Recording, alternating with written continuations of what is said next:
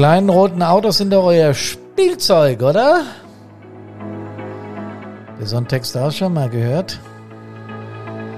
Wenn wahre Kenner die Feuerwehr charakterisieren. Hier ist Hermann von Brand.neas. Servus, hallo und Gute!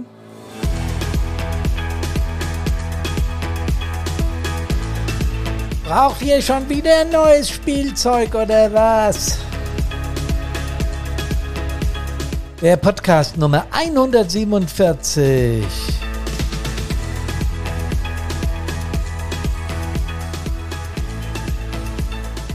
Wir haben den 18. August 2021 und es wird Zeit, dass wir uns wieder mal über dieses Thema unterhalten.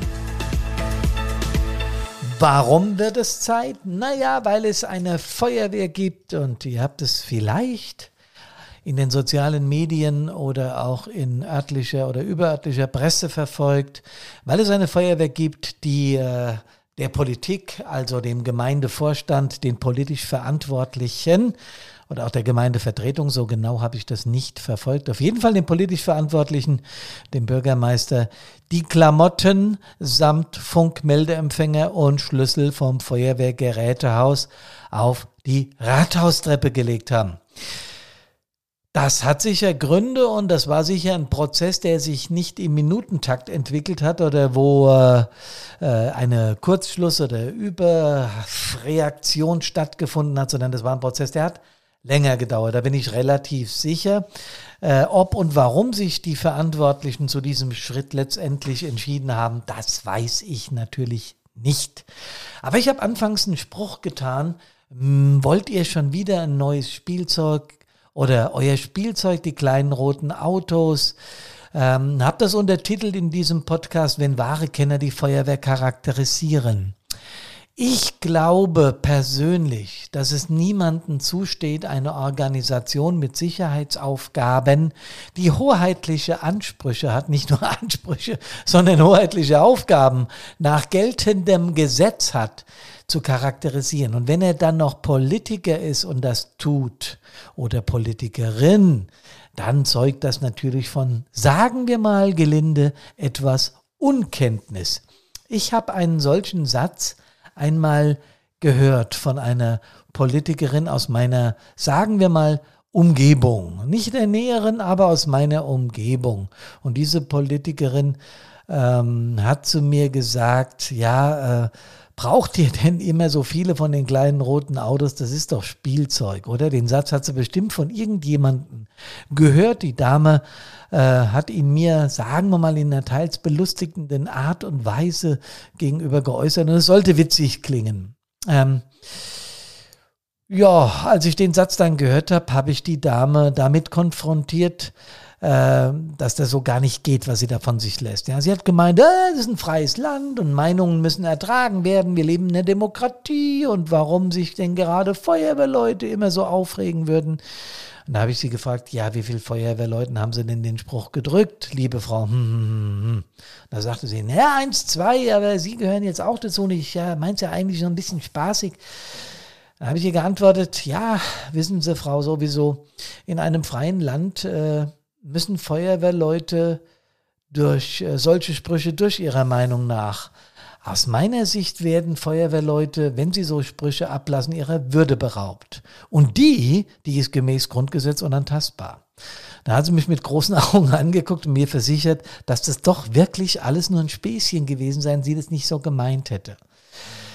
Wir haben dann noch ein ganz vernünftiges Gespräch geführt, weil ich ihr vermittelt habe, dass Motivation das Einzige ist, äh, was Feuerwehrleute bei ihrem Dienst hält, denn Bezahlung kennen wir nicht. Dass Ehrenbeamte eine Dienstaufwandsentschädigung erhalten, auch das habe ich hier erklärt, hat wirklich damit zu tun, dass sie Aufwand betreiben, Kilometer mit dem Privat-Pkw fahren, eigene Freizeit opfern. Das machen wir Politiker auch. da habe ich gesagt, und warum bekommen sie dann Sitzungsgeld für jede Sitzung? Hm? Ja, das wäre auch nicht in jeder Stadt gleich. Sag ich, ja, aber in der Stadt, aus der ich komme, gibt es Sitzungsgeld für Politiker und ich kritisiere das auch überhaupt nicht, weil auch die haben einen Aufwand und auch die stellen sich ehrenamtlich in den Dienst der Bevölkerung, wobei natürlich Politiker auch eine gewisse Absicht haben, denn sie vertreten ja die Meinung einer Partei oder sind der Meinung der Partei und wollen damit irgendetwas erreichen. Ja, was wir erreichen wollen als Feuerwehr ist Hilfe leisten in einer bestimmten Frist mit hoheitlichem Charakter, also mit Rechtsanspruch der Bevölkerung uns gegenüber. Feuerwehrchefs sind aus gutem Grund Ehrenbeamte weil sie nämlich vor dem Grundgesetz schwören müssen, dass sie ihren Dienst neutral führen und den geltenden Gesetzen entsprechend umsetzen. Dazu gehören Hilfsfristen. Oh, ich reg mich ja auf, ihr merkt's, ne? Außerdem wisst ihr das alles, was ich da erzähle. Aber das alles habe ich der Dame gesagt und ich bin in, in einen solchen Redeschwall gekommen, dass ihr der Mund dann irgendwann offen gestanden hat und sie kapituliert hat und hat gesagt, ja, ist ja gut, ist ja gut, ich habe es ja verstanden. Ich habe dann im Nachhinein nochmal zu ihr gesagt, ich habe mich jetzt ein bisschen aufgeregt, weil sie halt mein Heiligstes, meine Feuerwehr angegriffen haben. Und das, äh, ja, da reagieren Feuerwehrleute auch schon mal beleidigt. Tja, und auf äh, Facebook, die bewusste Feuerwehr, die ich angesprochen hat, habe, die hat die Klamotten abgegeben. Das ist jetzt natürlich auch rechtlich, sagen wir mal, eine Grauzone, weil irgendjemand im Ort muss ja dafür sorgen, dass die öffentliche Sicherheit und Ordnung gewährt bleibt. Und wenn der Bürgermeister gewollt hätte, hätte er Stante Pete aus der Freiwilligen Feuerwehr eine Pflichtfeuerwehr gemacht und genau die Menschen wieder verpflichtet, äh, die gerade dahin geworfen haben. Das wäre natürlich gegangen. Aber ich weiß ja auch, rein emotional wollte die Feuerwehr ein Zeichen setzen. Da müssen Sachen passiert sein, äh, die wir hier von außen überhaupt nicht beurteilen können. Und äh, deswegen äh, habe ich dann auch auf Facebook mal meine Meinung dazu kundgetan, als es ein munteres Stell dich ein über diese Situation von Außenstehenden gab, auch wenn das Feuerwehrleute waren, ja.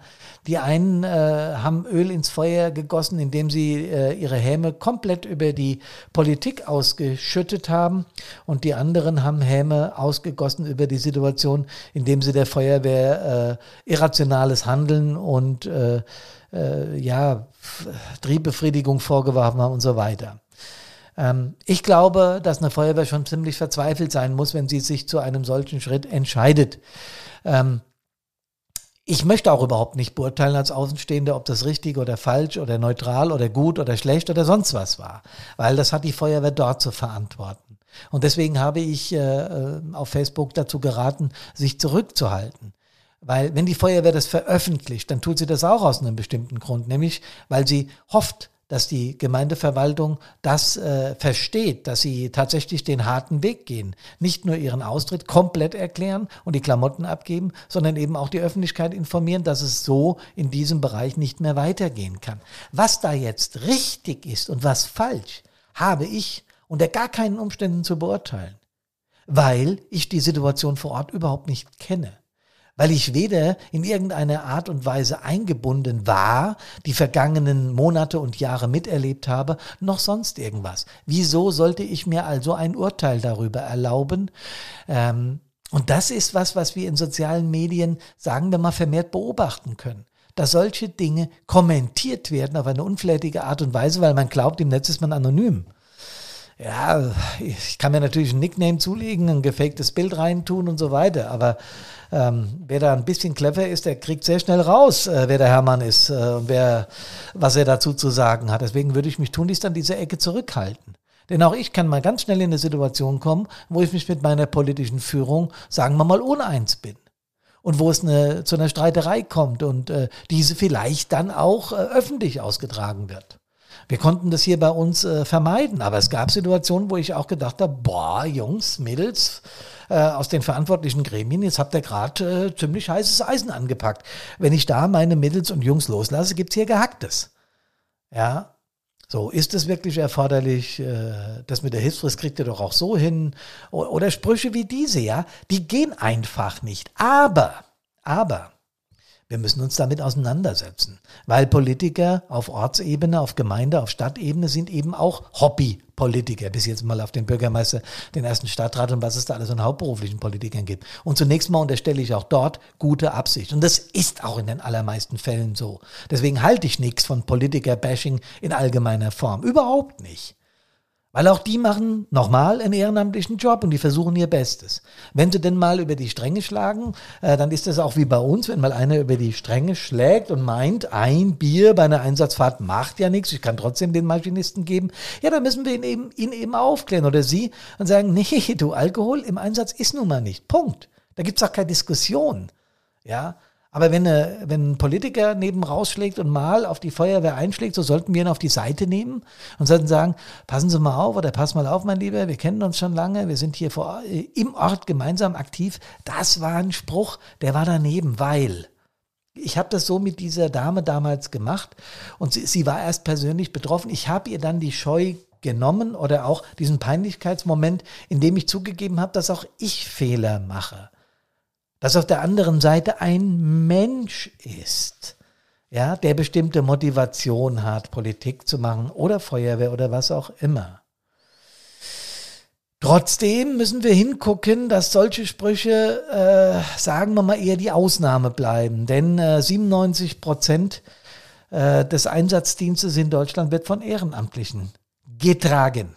Und das ist auch gut so, denn flächendeckend Berufsfeuerwehr, ach, wie oft habe ich das schon im Podcast erwähnt oder auf unserer Page oder sonst so, aber ich glaube, man kann es nicht genug nach außen schreien, hätte ich fast gesagt, ist er einfach nicht finanzierbar. Berufsfeuerwehr flächendeckend ist nicht finanzierbar. Wer das möchte, der muss erklären, wie die Hilfsfrist funktionieren soll. Ähm, und wenn er die Hilfsfrist anfasst, ich sag mal dehnungstechnisch, also nach hinten raus, dann muss er das einer Bevölkerung erklären, die ein Anrecht auf schnelle Hilfe durch Rettungsdienst und vor allem auch durch uns, durch Feuerwehr hat. Kluge Köpfe haben mal ausgerechnet, dass Berufsfeuerwehr das Siebenfachen an Mittel bräuchte. Das heißt, das würde siebenmal so teuer werden, wenn wir bei der Hilfsfrist bleiben oder bei all dem bleiben, was so ist. Ähm, das kann der Staat sich nicht leisten. Ja? Tja, aber wenn mal Porzellan zerschlagen ist, Freunde, und wenn im Hintergrund Porzellan zerschlagen würde und man, äh, sagen wir mal, Schwierigkeiten hat, das wieder auf die Reihe zu bekommen, dann kann und ist mein Rat wie immer, holt euch Hilfe, holt euch Neutrale. Ich habe in einigen Feuerwehren schon Mediation betrieben. Und nun mache ich jetzt hier keine Eigenwerbung. Ich habe genug zu tun. Aber ich weiß, was es ausmacht, wenn ein sagen wir mal, neutraler die Sache auffasst und es muss dann auch von allen Seiten akzeptiert werden, auch von Feuerwehrseite. Ich habe immer von vornherein gesagt, wenn ich sowas mache, nur weil ich Mediator bin und weil ich 40 Jahre Feuerwehr gemacht habe, bin ich nicht automatisch parteiisch, denn Mediatoren haben neutral zu sein. Das ist wichtig. Das ist sogar sehr wichtig, weil wenn eine Seite kein Vertrauen zum Mediator hat, dann kann man im Prinzip das Buch schon zuklappen. Und wenn man Geld in die Hand nimmt, um eine Mediation strukturiert durchzuziehen, ja, dann muss die auch funktionieren. Oder zumindest muss von beiden Seiten einmal, das ist die erste Voraussetzung, die Bereitschaft da sein, einen Lösungsprozess anzustreben. Ich habe mal in Wikipedia geguckt, was Mediation überhaupt heißt. Das ist ein strukturiertes, freiwilliges Verfahren zur konstruktiven Beilegung eines Konflikts, bei dem unabhängige, allparteiliche Dritte die Konfliktparteien in ihrem Lösungsprozess begleiten. Ui, das klingt jetzt sehr sehr komplex, sehr kompliziert, ist aber ganz einfach. Ein Neutraler versucht zwischen den beiden Parteien zu vermitteln, und zwar neutral. Deswegen heißt er Neutraler. Ja? Und er muss beide Seiten berücksichtigen und er muss versuchen, gemeinsam Lösungswege zu finden. Das, wir haben ja früher in Mathematik immer gesagt, das kleinste gemeinsame Vielfache oder so ähnlich. Gell? Und nun bin ich kein Matheass. Äh, aber in Mediation ist mir schon oft aufgefallen, dass wenn die Dinge mal auf den Tisch, entschuldigt den Ausdruck, gekotzt wurden und wenn die, entschuldigt wieder, die Kotze dann sortiert ist und mal, sagen wir, in einen Prozess begleitet wird, damit meine ich die Probleme, ja, wenn das mal geschehen ist, dann auf einmal ergeben sich Lösungswege wie von Geisterhand von selbst. Das passiert auf einmal. Man ist nur noch Begleiter und die Lösungen sprudeln auf einmal und die Flipcharts werden voll geschmiert und voll gezeichnet und auf einmal, ja klar, warum sind wir denn da nicht gleich drauf gekommen? Ja, das ist ganz einfach, weil Emotionen im Spiel waren. Weil der Blick auf die Sache durch eine Emotion sehr schnell verstellt werden kann. Deswegen ist ja der gepflegte Umgang mit Emotionen so, so, so wichtig. Und noch ein Rat in dieser Geschichte.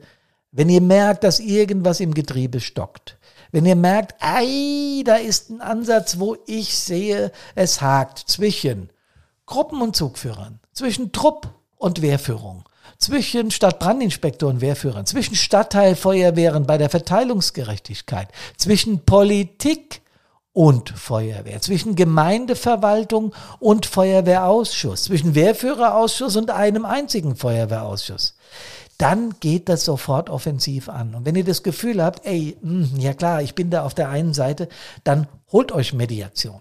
Schaut nach, es gibt genug Leute, die das können. Holt euch Menschen, die da lösungsorientiert mit euch drangehen können und für alle Beteiligten eine vernünftige Lösung durchziehen. Denn Feuerwehr kann sich eins nicht leisten. Wir können uns schlechte Publicity, schlechte Öffentlichkeitsarbeit nicht leisten. In der Regel bekommen wir sehr, sehr gute öffentlichkeitswirksame Arbeit von den Medien geliefert, weil die genau gecheckt haben, dass unser Job so wichtig ist. Und dafür sind wir auch sehr dankbar. Ich bin dafür sehr dankbar. Ich habe zehn Jahre Öffentlichkeitsarbeit in meinem Taunuskreis gemacht und ich hatte eine Situation, wo mir ein Pressevertreter mal klipp und klar gesagt hat, entweder du versorgst uns mit Material oder wir besorgen es uns auf unsere Art und Weise und dann ist es nicht mehr das, was ihr so wollt. Das habe ich verstanden, weil die Presse muss berichten. So, und wenn ein Konflikt entsteht, dann tragen wir den nicht nach außen, weil das schadet letztendlich immer und immer und immer wieder sowohl der Politik, der Verwaltung oder auch der Feuerwehr. Also es schadet immer. Es bringt nichts. Sind unsere Emotionen auch noch so hochgekocht? Und wenn ihr im Moment das Gefühl habt, ich könnte dem anderen, ihr wisst schon, ja, wenn man so einen Hass in sich fühlt, weil er gerade was gesagt hat, was er nicht passt, lasst eine Nacht vergehen, lasst ein paar Stunden vergehen und dann sprecht nochmal, wenn die Emotionen sich runtergekühlt haben. Dieser Spruch ist so alt wie Methusalem, aber deswegen ist er dennoch richtig. Fazit, liebe Leute, Fazit. Die kleinen roten Autos sind unser Spielzeug, ja klar. Und äh, wahre Kenner charakterisieren die Feuerwehr natürlich anders. Eine so wichtige Hilfsorganisation hat ihre Berechtigung und darf nicht durch den Kakao gezogen werden. Wenn es dennoch passiert, dann redet miteinander. Das ist die Botschaft. Wartet, bis die Emotionen raus sind und wenn ihr selbst nicht miteinander klarkommt, dann lasst einen Mediator ran. So einfach ist es. Ich wünsche euch eine wunderbare Woche und kommt gesund, kommt gefälligst gesund aus allen Einsätzen wieder. Servus, hallo und Gude!